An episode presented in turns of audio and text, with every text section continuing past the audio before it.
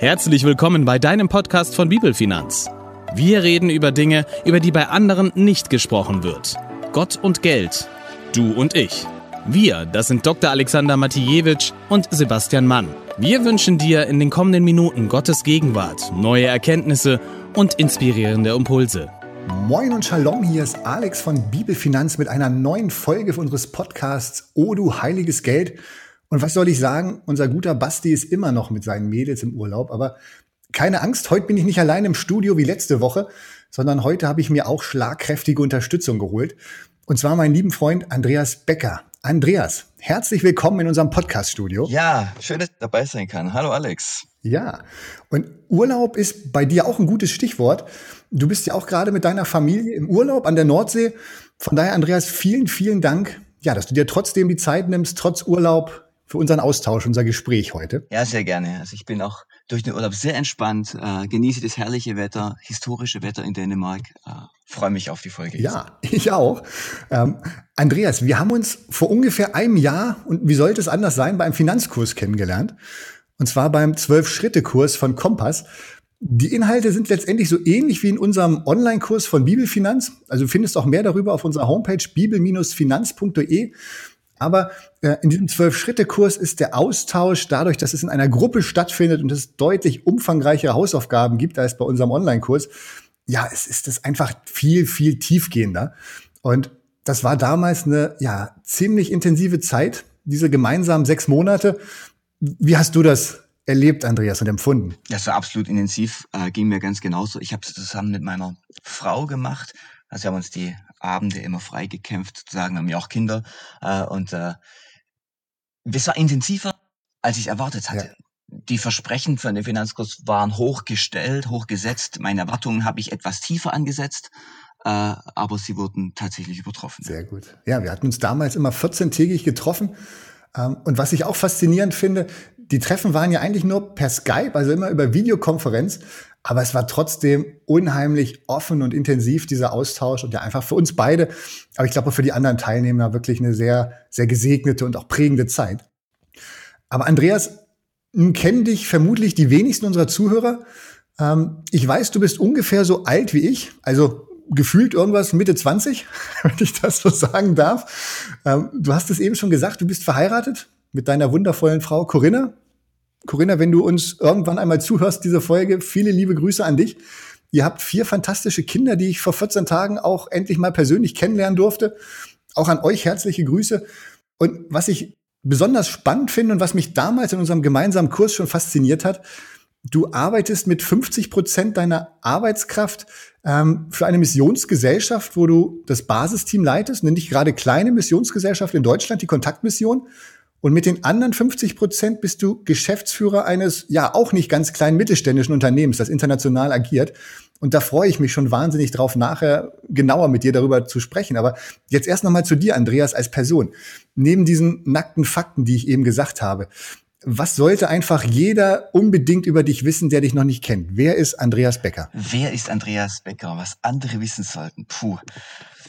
Das ist jetzt schwer zu sagen in ein, zwei Minuten. Ähm, und vielleicht gehen da die Meinungen auch äh, sehr auseinander. Also meine Kinder würden wahrscheinlich etwas ganz anderes sagen als meine Frau ja. oder meine Kollegen oder oder mein Hund. Vielleicht erzähle ich einfach äh, ganz kurz zum Beispiel, was ich heute Morgen gemacht habe. Vielleicht sagt es noch ein bisschen was mehr über mich. Ich war heute Morgen, äh, wie ich das so seit vielen Jahren mit wenigen Ausnahmen mache, früh am Morgen mit meinem Hund spazieren. Das ist so ein morgendliches Ritual äh, für mich eine sehr kostbare Zeit. Ich, ich liebe Natur, ich liebe den Wald, also wir wohnen auch wirklich richtig im Wald.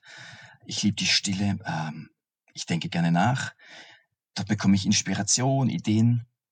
Und nicht selten bereitet mich auch so ein, so ein Gang durch die Natur dann ähm, ganz konkret auf den Tag vor, auf die Aufgaben, die auf mich warten. Mhm. Ich liebe es einfach mit Gott zu reden. Ähm, und vor allem ihm zuzuhören. Ich weiß nicht, ob das jetzt die Zuhörer unbedingt wissen sollten, aber sie dürfen es auf jeden Fall gerne wissen. Wenn es für dich wichtig ist und ein wichtiger Teil deines Lebens ist, auf jeden Fall. Ja, das ist ähm, ein ganz wichtiger Teil, absolut. Okay. Gibt sonst noch was, was die Leute über dich wissen sollten? Wer du bist? Ich glaube, das Weitere zeigen vielleicht die, ähm, die nächsten 25 Minuten, die wir gemeinsam hier in dem Interview haben. Okay. Andreas, in unserem Podcast O du heiliges Geld geht es ja, wie du weißt, vor allem um einen biblischen Umgang mit Finanzen, aber auch letztendlich unsere Herzenshaltung dabei. Und daher meine erste Frage zu dem Thema erstmal ganz allgemein. Ähm, wenn du die Begriffe Geld hörst oder Finanzen, was löst das bei dir persönlich aus? Was assoziierst du vielleicht auch mit dem Begriff Geld? Also die erste Assoziation, äh, die bei mir da kommt, äh, ist eher so die negative Kehrseite, nämlich Mangel. Also Geld hat immer sofort was mit nicht genug oder nicht genug Geld zu tun, mit Mangel zu tun, was mit, sein, mit meiner Prägung sicher was zu tun hat. Mhm. Ähm, das Zweite, was es auslöst, ist Geld ist ein, ein wunderbares Mittel, mit dem man hervorragend sehr gute Dinge tun kann. Mhm. Aber es ist auch was, wo ich sagen würde, ich hatte, zumindest vor dem Finanzkurs, mit am wenigsten Ahnung von Geld. Äh, das ist vielleicht der wenig äh, geschulteste Lebensbereich generell. Bei Christen und bei Nichtchristen, also ich habe in der Schule den Umgang mit Geld nicht wirklich viel darüber gelernt, aber auch im, im, in meinem äh, kirchlichen Hintergrund äh, habe ich wurde auch zum Thema Geld äh, nichts gelehrt. Also das ist ein Thema, was ein Riesenfass ist, was aber sehr unterbelichtet ist. ist spannend, dass du das sagst, weil du hast ja auch ähm, abgeschlossenes Studium als Wirtschaftsingenieur, ähm, aber sagst trotzdem, so richtig über Geld wusste ich eigentlich noch nicht Bescheid. Ja klar, vom Wirtschaftsingenieurwesenstudium müsste man erwarten, da äh, redet man sehr viel über Geld. Ist auch so, da wird viel über Geld geredet, aber mhm. ähm, so grundsätzliche Maßstäbe über den Umgang mit Geld, über die Bewertung von Geld, ähm, dort lernt man natürlich den kaufmännischen Umgang damit ja, äh, äh, Verlust, Gewinn, Bilanzen, solche Dinge. Das lernt man natürlich, aber die, das Grundwesen des Geldes und was es mit den Menschen macht und auslöst, mhm. und Macht ist vielleicht auch das richtige Wort, ja, die Macht, die hinter Geld steckt, die spielt natürlich in einem Ingenieurstudium nicht wirklich eine Rolle. Sind wir schon mittendrin beim Thema Geld? Ähm, und du arbeitest inzwischen auch als Geschäftsführer in dem Unternehmen, das du von deinem Vater übernommen hast. Äh, und wenn ich das eigentlich so höre, hast du alle Voraussetzungen, ein erfolgreicher, gut verdienender Vollblutunternehmer einfach zu sein. Ähm, aber trotzdem kamst du irgendwann auf die Idee oder Gott kam auf die Idee, ich weiß es nicht, äh, das nicht nur vollzeitlich zu machen als Unternehmer, sondern trotz deines Studiums als Wirtschaftsingenieur eben mit einer halben Stelle auch eine Missionszentrale zu leiten.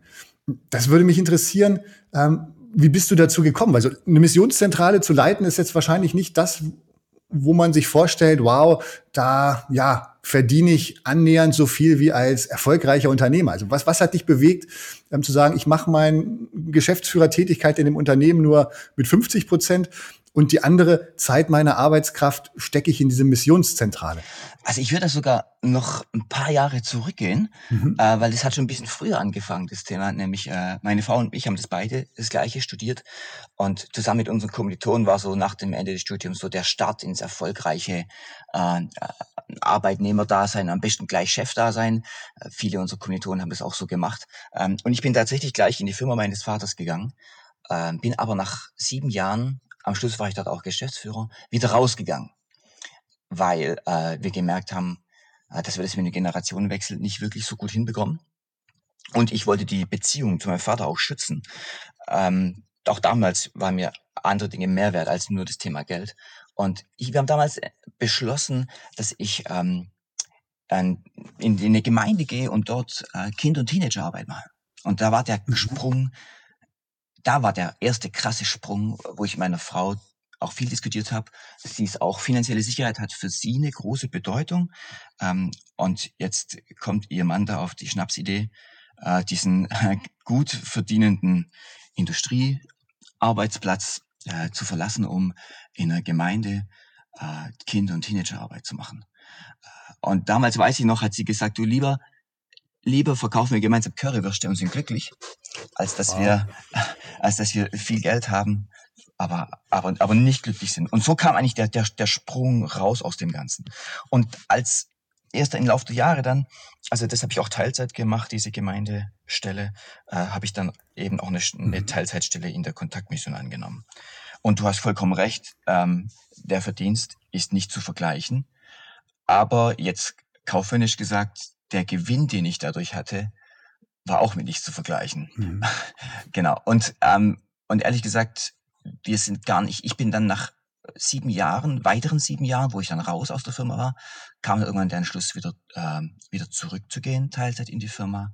Aber der Grund war nicht, weil wir wieder Geld brauchten und keins mehr hatten, sondern ähm, mhm. ja, das hatte ganz andere Hintergründe. Magst du dazu noch was sagen zu den Hintergründen? Ja, also es war, wie du ganz am Anfang schon gesagt hast, dieses, was Gott einem vor die Füße legt, äh, das, das zu tun. Genauso war es da auch. Mhm. Es war einfach die Zeit reif und, und in den Gesprächen mit Gott und auch in den Gebeten und durch viele Impulse, die auch von außen kamen, wurde mir klar, es ist Zeit, jetzt irgendwo auch äh, mein Erbe anzunehmen und wieder den Weg zurück äh, den Weg zurückzumachen. Mhm. Das ging im Prozess über länger als ein Jahr ging das, bis ich dann zu dem Entschluss kam, okay, ich gehe dahin zurück, wo ich bewusst weggegangen bin von ähm, und bin jetzt seit ja, anderthalb Jahren wieder äh, in der Firma Teilzeit und eben Teilzeit in der Kontaktmission und habe jetzt quasi zwei Füße, auf denen ich stehe. Manchmal wie ein Spagat ähm, ist es so und es ist ein mhm. Spannungsfeld auch, weil es einfach zwei verantwortliche Arbeitsplätze sind. Auf der anderen Seite ist auch ganz viel, ganz viel ähnlich und ganz viel gleich. Letztlich geht es um, es geht um Leiten und es geht darum, ähm, das zu tun, was Gott mir vor die Füße gelegt hat. Und jetzt war es dran, eben dort das, das, das anzunehmen, was Gott mir da vor die Füße gelegt hat.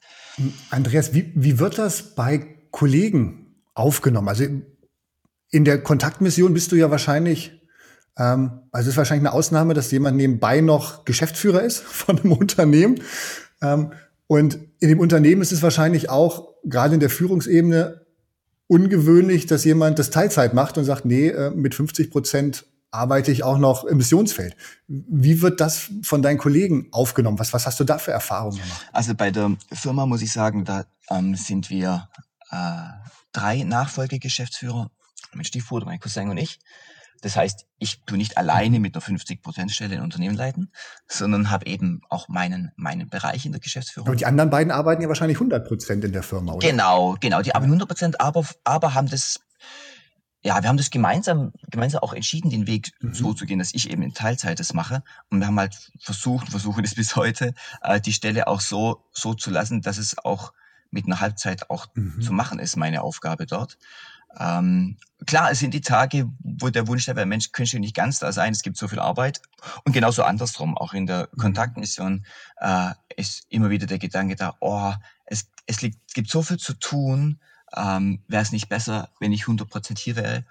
Aber solange ich die Klarheit für mich selber habe, dass das gerade im Moment genau das Richtige ist, Mhm. Solange ähm, werde ich da nichts ändern. Das muss nicht 20 Jahre so bleiben, wird es wahrscheinlich auch nicht, wie ich mich kenne. Aber äh, im Moment. Gott kennen. genau, genau. Aber im Moment, im Moment ist es so, mhm. ist es so gut und ich, also wir fragen, ich frage mich nicht, ähm, sollte ich jetzt die 50%-Stelle dort oder hier abbrechen, sondern die Frage ist eher jeden Tag, wie können wir diese Zweiteilung gut gestalten? Also als Team, als Familie und so weiter. Jetzt haben wir ja zusammen diesen Zwölf-Schritte-Kurs gemacht. Wenn du zurückdenkst, ja, und dich vielleicht heute mit dem Andreas von vor dem Kurs vergleichst, was würdest du sagen, in welchen Lebensbereichen hat der Kurs eigentlich die, die stärkste Veränderung bei dir bewirkt? Eher ähm, in der Missionszentrale, da im, im Umgang mit, mit Geld, mit, mit Spendengeldern wahrscheinlich auch, oder eher im Unternehmen oder vielleicht auch privat im Umgang mit Finanzen? Was würdest du sagen, wo war der größte Impact einfach durch diesen Kurs? Also Position eins privat, Position 2 Unternehmen und am dritten Platz ist die Kontaktmission. Vielleicht deshalb, weil ähm, ein Missionswerk, was äh, ziemlich viel mit Gott zu tun hat, äh, in vielen Dingen, in vielen Dingen eben ähm, eben auch äh, andere Wertmaßstäbe, was Thema Geld anbelangt, schon gelebt werden. Deswegen war. Also zumindest im Idealfall. Es ist ja gut, wenn es so ist. Ja, genau. voraussetzen, glaube ich, kann man es leider Nein, nicht. Nein, kann man nicht voraussetzen, aber, ja. aber im Nachhinein habe ich verstanden, auch nach dem Finanzkurs, wow, da wird ja ganz viel ganz viel schon mhm. umgesetzt. Ähm, persönlich und im Unternehmen, da hat es enorm viel bewirkt. Also das Versprechen war ja auch, dass das, also Versprechen quasi bei der Werbeanzeige von dem Finanzkurs, dass das äh, Grundlegendes verändern würde. Äh, vor allem aber auch die Beziehung zu Gott nochmal auf ganz neue Füße stellen würde. Das fand ich jetzt etwas hochgegriffen beim ersten, äh, bei der ersten Einheit damals und dachte, das will ich eigentlich gar nicht, weil so äh, meine Gottesbeziehung habe ich als gesund empfunden. Ähm, und, und sehr intensiv und sehr eng auch. Ich habe gesagt, ich brauchte eigentlich nichts Neues und war dann aber am Ende doch erstaunt, mhm. dass wirklich sich grundlegend was verändert hat. Und der grundlegende Punkt, der sich am meisten verändert hat bei mir, ist wirklich zu verstehen, wer wirklich der Versorger ist und dass letztlich Gott alles gehört. Ähm, eben nicht nur das, was ich sage, okay, meine Gesundheit, okay, da kann ich eh nichts machen, äh, die überlasse ich dann mal Gott, das soll er sich wieder drum kümmern, sondern alles, wirklich alles, das Unternehmen, mein Auto, mein Fahrrad, äh, meine Familie. Ähm, und da hat sich so ein, da hat ein ganz großer ja, fast ein Paradigmenwechsel bei mir stattgefunden. Das überrascht häufig. Also auch wenn, wenn ich ähm, Finanzkurse gebe, ähm, sage ich auch meistens in der Einleitung, wenn es ums Thema Finanzen geht, ist es eigentlich ein Beziehungsthema zu Gott. Ne? Also häufig Menschen in Finanzkursen erwarten da irgendwelche ja, Tipps zum schlauen Umgang mit Geld, wie ich äh, womöglich sogar schnell reich werden kann, äh, wie, wie, wie ich es schaffen kann, äh, aus, aus irgendeiner Spirale rauszukommen, die, die mich nach unten zieht finanziell. Aber ja, letztendlich, ähm, wie du sagst, es geht beim biblischen Thema Umgang mit Finanzen zuerst wirklich zu begreifen, dass Gott mein Versorger sein möchte. Äh, und damit ist es letztendlich ein Beziehungsthema zwischen Gott und mir, dieses Vertrauen wirklich meinem Gott gegenüber aufzubringen, dem nichts unmöglich ist.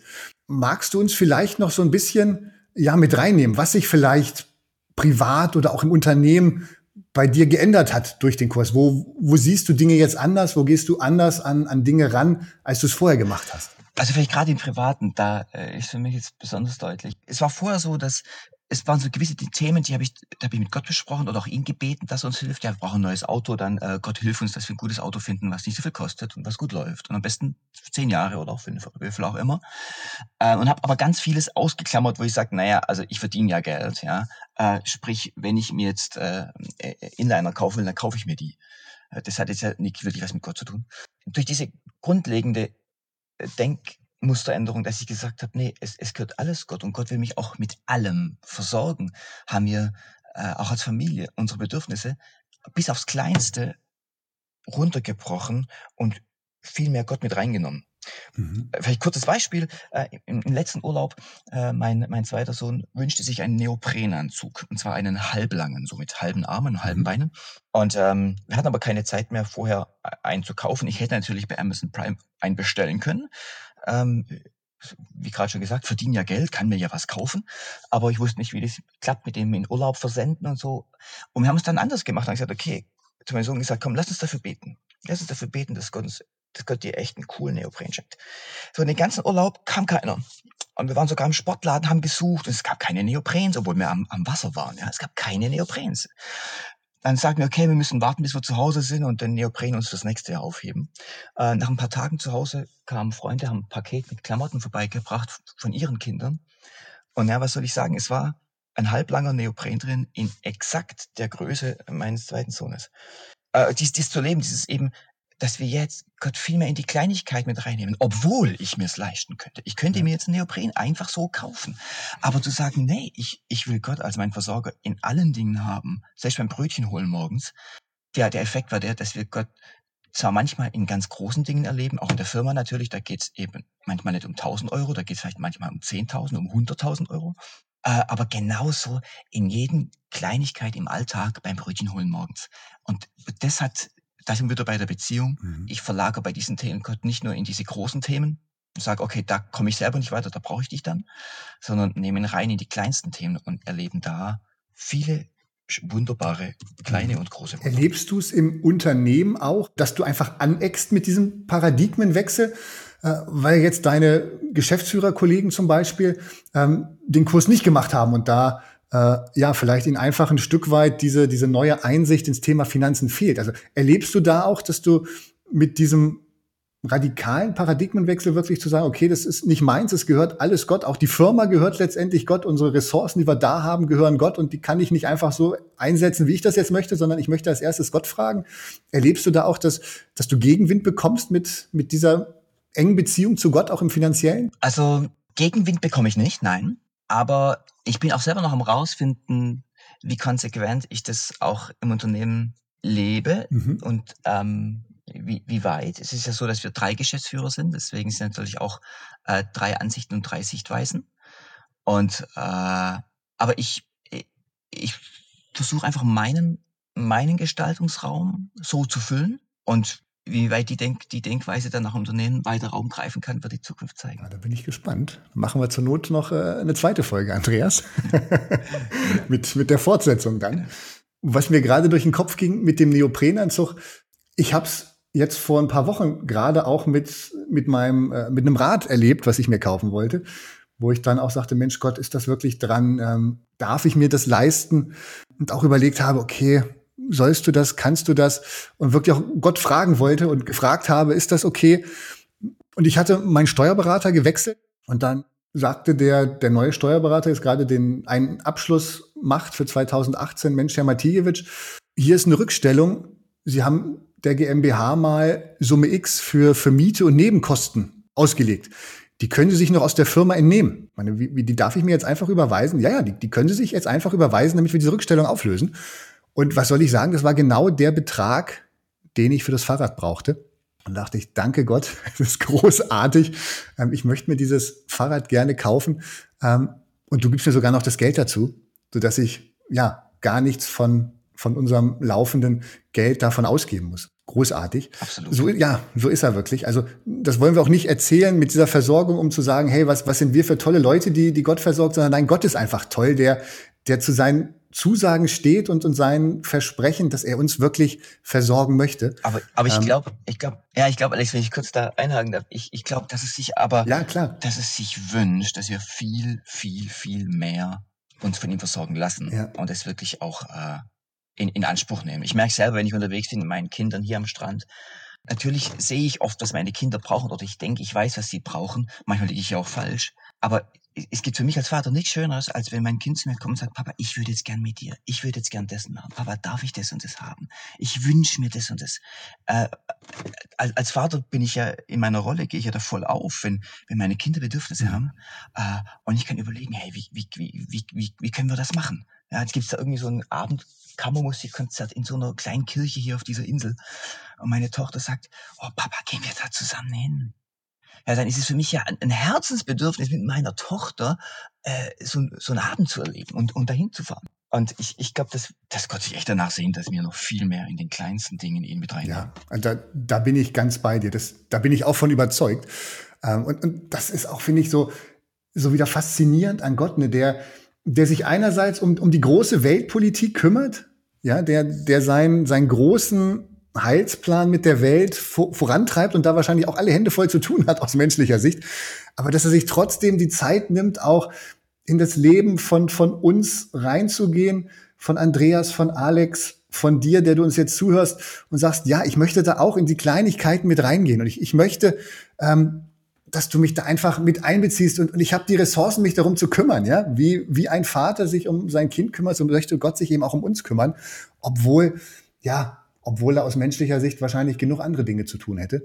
Das, das finde ich einfach faszinierend. Und als du das gerade erzählt hast, musste ich an Lukas 11, Vers 11 denken.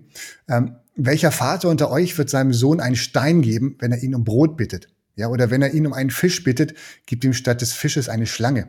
Und, und ich glaube, so ist Gott auch. Wir, wir dürfen ihn einfach bitten und ja, mit unseren Bitten und Flehen und seien die Wünsche vielleicht noch so abgefahren, aber wir, wir dürfen sie einfach vor Gott bringen und mit ihm darüber reden und es teilen ähm, und unser Herz ihm da auch ausschütten und wirklich öffnen, was, was unsere Wünsche sind. Er weiß es eh. Also von daher, warum sollen wir nicht auch mit ihm drüber sprechen und fragen, ob es nicht vielleicht auch in seinen, seinen Plan für uns passt?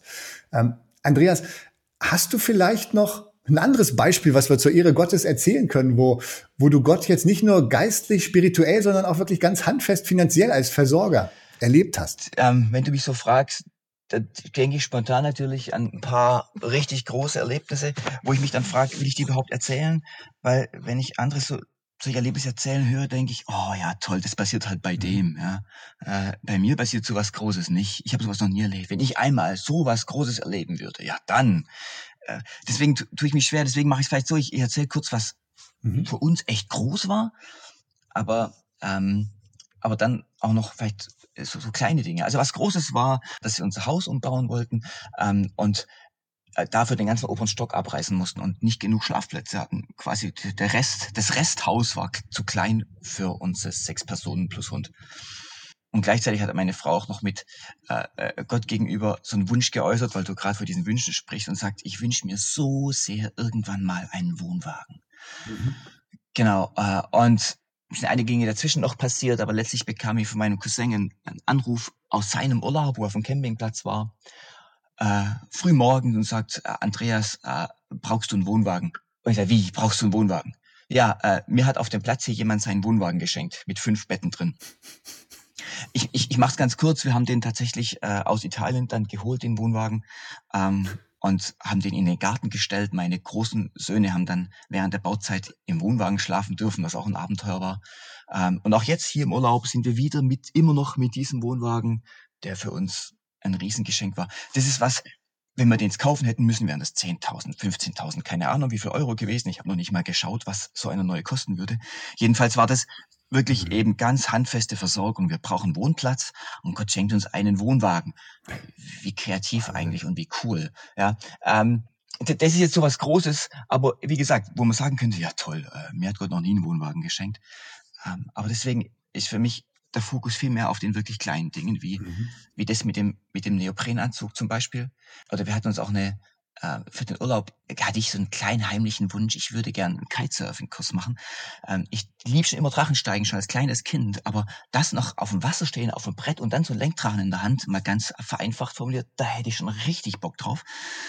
Dieser Wunsch hat sich den ganzen Urlaub nicht erfüllt. Und dann gesagt, ja toll, jetzt habe ich mir das gewünscht und ich hätte es so gerne, aber du hörst mein Gebet nicht. Ja, aber was Gott auch wusste, äh, dass ich so gern mal mit einem Golfschläger auf einen Golfball draufhauen würde. Und hier gibt's einen Golfplatz auf Dänemark, aber der wäre mir auch zu teuer. Da würde ich auch nicht oder wollte ich auch nicht hingehen. Aber Gott hat uns hier einen, einen Strand geschenkt, der Kilometer lang und breit ist. Und an gewissen Abendstunden siehst du, soweit das Auge reicht, keinen Menschen. Und fast, fast jeden Abend stehe ich mit meinen Jungs da. Wir setzen irgend so einen Ball da auf so ein Tee und, und, und schlagen einen Golfball in diesen, in diese Weite von diesen nicht enden wollenden topfebenen Sandstrand. Also es gehen auch keine Bälle verloren, wir verunreinigen auch die Umwelt nicht. Ja. Aber haben einen Riesenspaß, viel mehr, wie wenn wir einmal jetzt für drei Stunden äh, vielleicht auf so einem Golfplatz wären. Also was ich sagen will, er hört die Gebete auch nicht. Und trotzdem weiß er trotzdem, was ganz tief in meinem Herzen für, für Bedürfnisse, auch Bedürfnisse da sind. Vielleicht war sogar, ist vielleicht sogar für mich noch viel mehr wert, mit meinen Söhnen auf einem Sandstrand zu stehen und einen Golfball zu schlagen, als alleine auf einem echten Golfplatz da irgendwelche Lochs, Lochs zu spielen.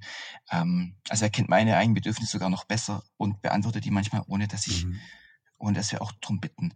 Ähm, und deswegen diese, diese, diese, diese kleinen Dinge im Alltag, die komplett vor Gott offenlegen, ist vielleicht viel mehr ja. als ein geschenkter Wohnwagen. Da hast du recht, glaube ich. Ähm, also ich, ich erkenne es bei mir selbst auch immer wieder, dass ich, dass ich mich einfach ermahnen muss, auch mit, mit offenen Augen durch den Alltag zu gehen und das wahrzunehmen.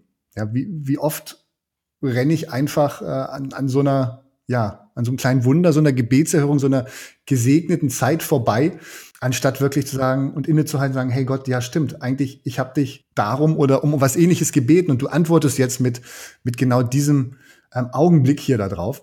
Manchmal fällt mir das hinterher auf und äh, ich ärgere mich dann zutiefst über, über meine Oberflächlichkeit und meine, meine Gehetztheit, dass ich es einfach nicht wahrgenommen habe ne, in den, dem Moment dann. Also ich meine, Arbeit in der Kontaktmission, da merke ich ja, also wenn wir mit vielen alten Kulturen und anderen Ländern zu tun haben, wo die Grundbedürfnisse nicht gestillt sind, wie in Deutschland, ja, mhm. dass, dass, dass dort auch ganz, Gott ganz anders erlebbar ist, weil wenn du jeden Tag dich fragen musst, wo kriege ich jetzt ein Stück Brot her, ähm, da wird es so elementar, wir, wir können uns alles kaufen. Äh, in Deutschland geht es mhm. sowieso hervorragend, jetzt in Corona-Zeiten noch viel mehr, wenn ich mitkriege, was auf der Welt alles wirkliche Krise herrscht. Da ist es in Deutschland, was wir gerade erleben, im Vergleich dazu ein, ein, ein Geplänkel. Ähm, und da merke ich, da merke ich, manchmal wünschte ich mir, ich hätte viel weniger um noch viel mehr Gott zu brauchen. Ich genieße es natürlich, äh, dass ich jetzt hier in Deutschland lebe und es uns wirklich gut geht. Aber äh, es soll mich bitte nie davon abhalten, trotzdem selbst beim Brötchen holen, morgens mit Gott zu rechnen. Andreas, das ist schon fast ein schönes Schlusswort, was du hier sprichst. Eine Frage habe ich trotzdem noch zum Abschluss vielleicht. Bei unseren Interviews wollen wir es immer so halten, dass wir zum Abschluss noch einmal fragen, ähm, was denkst du, ist aus deiner Sicht, aus deiner Erfahrung so ein Finanzprinzip Gottes, dass du einfach jeden mit auf den Weg geben würdest? Ja, welche Wahrheit über Gottes Finanzprinzipien sollte aus deiner Sicht einfach jeder gehört haben und wenn möglich beherzigen in seinem Leben? Boah, da fallen mir gleich, gleich mehrere ein. Äh, jetzt auf eins zu konzentrieren. Zur Not nimm zwei. Zur Not nimm zwei. Also ich nehme ich nehm zwei. Das, das eine ist, ähm, Gott will Versorger sein im Kleinen. Ich glaube, das zu entdecken kann schon lebensverändernd sein. Das ist so eine, eine göttliche Wahrheit. Und das zweite ist so ein Bibelvers, der ein bisschen kompliziert klingt, aber wo für mich ganz viel drin mhm. steckt, ist dieses, äh, trachtet am ersten nach dem Reich Gottes, so wird euch dieses alles zufallen. Äh, Im Matthäus-Evangelium steht ja. Ich übersetze ihn für mich so, jetzt mal aufs Unternehmen gesprochen. Wenn ich meinen Fokus darauf lege, Dinge richtig zu machen, in Wahrheit zu machen, so zu machen, wie es auch biblischen Prinzipien entspricht und nicht die Gewinnmaximierung an erste Stelle setze und auch im Wirtschaftsumfeld versuche, auch Gott zu gehorchen, in dem, wie ich handle, wie ich Geschäfte mache, legt Gott darauf einen Riesensegen. Der kann sich monetär auswirken, muss es aber nicht. Aber er wirkt sich auf jeden Fall in Segen aus. Also ich habe gern nächstes Jahr kein Euro gewinnen, mal ganz provokant formuliert, wenn aber alle unsere Angestellten einen schöneren Arbeitsplatz haben Ende nächstes Jahr, wenn die Partnerschaft mit Lieferanten und Kunden ein Stück gesünder geworden sind Ende nächstes Jahr und ich auf die Art und Weise äh, mehr Gewinn habe. Äh, deswegen dieses trachtet nach seiner Gerechtigkeit, nach diesem das Richtige zu tun, dann legt Gott darauf einen Segen, der manchmal sogar monetär messbar ist, manchmal auch Vielleicht nicht unbedingt, aber auf jeden Fall spürbar. Ja, Andreas, herzlichen Dank für dein Mitreinnehmen in deine Arbeit, ja, in deine Einblicke dort, aber auch bei der Missionsgesellschaft, auch, auch privat, ähm, dass du uns da so offen erzählt hast aus, aus deinem Leben mit, mit vielen konkreten Beispielen. Und ich wünsche dir einfach von ganzem Herzen, dass, dass dieser Weg, der ja mit dem Finanzkurs letztes Jahr angefangen hat, dass, dass ihr den als Familie, aber auch ihr als Firma einfach Schritt für Schritt weitergeht und immer wieder erleben dürft, dass, dass Gott zu seinen Zusagen steht und euch versorgt und es wirklich gut mit euch meint. Ich kenne euch ja jetzt, habe euch auch als Familie kennengelernt und ich finde das eigentlich unheimlich faszinierend zu sehen, wie ihr da schon als Familie, ja, das einfach lebt und wie du es uns heute ja auch erzählt hast. Von daher ganz, ganz herzlichen Dank für diese Einblicke und ich wünsche dir und, und euch als Familie, als Unternehmen, als, als Missionsgesellschaft einfach alles, alles erdenklich Gute, allen Segen von Gott und dass, ja, dass das einfach diesen Unterschied, den du machst, den ihr als Familie und als Firma macht, dass das einfach sichtbar wird in der Welt und Gott tatsächlich, wenn ihr zuerst nach seinem Reich trachtet, da seine Schleusen öffnet und euch segnet, sei es materiell oder mit welchen Segnungen auch immer. Aber ich bin mir sicher, er wird euch segnen. Vielen Dank, Andreas. Gern. Und ja. Ich danke dir, Alex, und auch für das äh, gute Schlusswort auch für mich. Herzlichen Dank. Ja, sehr gern. Das soll es gewesen sein für heute, für diese Woche. Nächste Woche ist der Basti, wenn alles nach Plan läuft, aus dem Urlaub zurück. Und es gibt dann wieder eine Folge mit Basti und mir. Und ja, wenn ihr Fragen habt, wie immer zu dieser Folge oder Anregungen für neue Themen, schreibt uns gerne per E-Mail oder bei Instagram. Und wir gehen dann in einer der nächsten Folgen sehr, sehr gern darauf ein. Also in diesem Sinne, macht's gut, seid gesegnet und freut euch drauf, dass Gott euer guter Vater ist, der euch versorgen möchte. Amen. Das war der Podcast von Sebastian Mann und Dr. Alexander Matijewitsch. Bitte vergiss nicht, uns zu abonnieren, wenn es dir gefallen hat. Hast du Fragen zu der Folge oder inhaltliche Ideen für neue Podcasts? Dann freuen wir uns auf deine Kommentare. Weitere Informationen, Termine und Podcastfolgen findest du online unter bibel-finanz.de. Gott segne dich.